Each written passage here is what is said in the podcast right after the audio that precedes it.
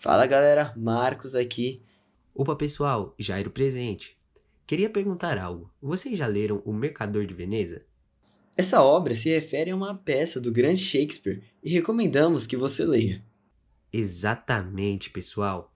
Vamos apresentar agora uma carta do serviçal Lancelot para o Shylock, seu antigo chefe. Se liga aí.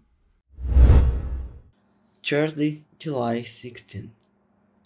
I hereby inform you that I will no longer serve you. You only look for revenge because of the past with the prejudice that has caused to you. I am against such actions, as well with the revenge that your lordship so desires. You treat people with contempt, making them feel like you in the past. Having you have such a fortune, living together is intolerant. I have already offered my service to Mr. Bassanio, who willingly accept me. I, as a woman, do not tolerate his way of being and prefer to serve a good and respectful man, even if he is poor.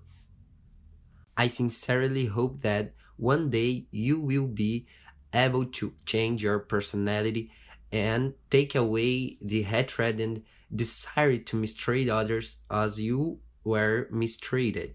After all, revenge never pays off. To regards, Lancelot.